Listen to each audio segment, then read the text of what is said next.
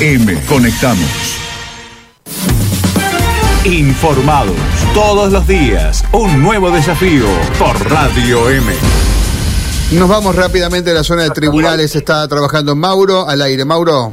Bien, porque ha sido suspendido el juicio eh, del caso Dani hasta el 6 de marzo a las 8.30. Aquí en Sala 6 estamos eh, con el abogado Romeo Díaz Duarte para que nos cuente de esta situación. Bueno, eh, conforme por esta resolución que han tomado los jueces. Sí, sí, sí, conforme los términos que nosotros pedimos, días más, días menos, nosotros pedimos 15, pero sido 12 se le negó la prisión, el cese de prisión preventiva a Rufino, se ha, ha, negado la prisión preventiva a Rufino el cese de prisión preventiva, este, así que bueno, estamos totalmente conformes con el tribunal. Sea que el proceso no, no, no, se, no se pudo concretar la nulidad del proceso, sino que el juicio ya está comenzado. Estuvo en vilo la nulidad del proceso, jamás. Solamente que nosotros decíamos que el proceso, el juicio está abierto, con, lo abrió el tribunal y escuchó unas consideraciones previas que hicieron por una cuestión de derecho de defensa y bueno, nosotros opinamos exactamente lo mismo y coincidimos plenamente con el tribunal. Doctor, el hecho de que se suspendan, eh, que, digamos que se pidan estos días, es claramente para garantizarle la defensa, poder prepararse en el caso. Una defensa eficaz y digna, como dice la Constitución y los fallos de la Corte. ¿sí? Es una garantía aparte convencional de tratados internacionales, así que la consideramos plenamente justa en cuanto a lo que tiene que ver con los imputados, en este caso no hay riesgo de que pierda la prisión preventiva. Ningún riesgo, van a seguir con cautelar. Uno no está dentro, ya todavía no cumple tres años, el otro sí, pero no hay riesgo porque el juicio está abierto, aparte. Aparte el juicio está abierto.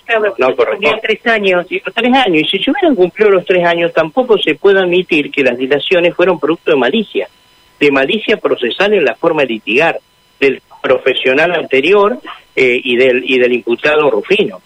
Malicia, y lo reitero mil veces, porque hasta vino este señor sin matrícula a una audiencia, sin matrícula en la provincia de Santa Fe. Es una vergüenza lo que tuvimos que pasar en ese momento, y eso demoró dos y tres meses porque él no designaba abogado, no quería la defensa pública y pasaban los meses.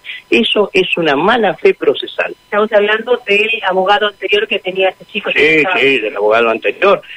actualmente el defensor público que tiene, el doctor Amadeo, el mayor de los respetos, un hombre estudioso y profesional digno. Sí, sí.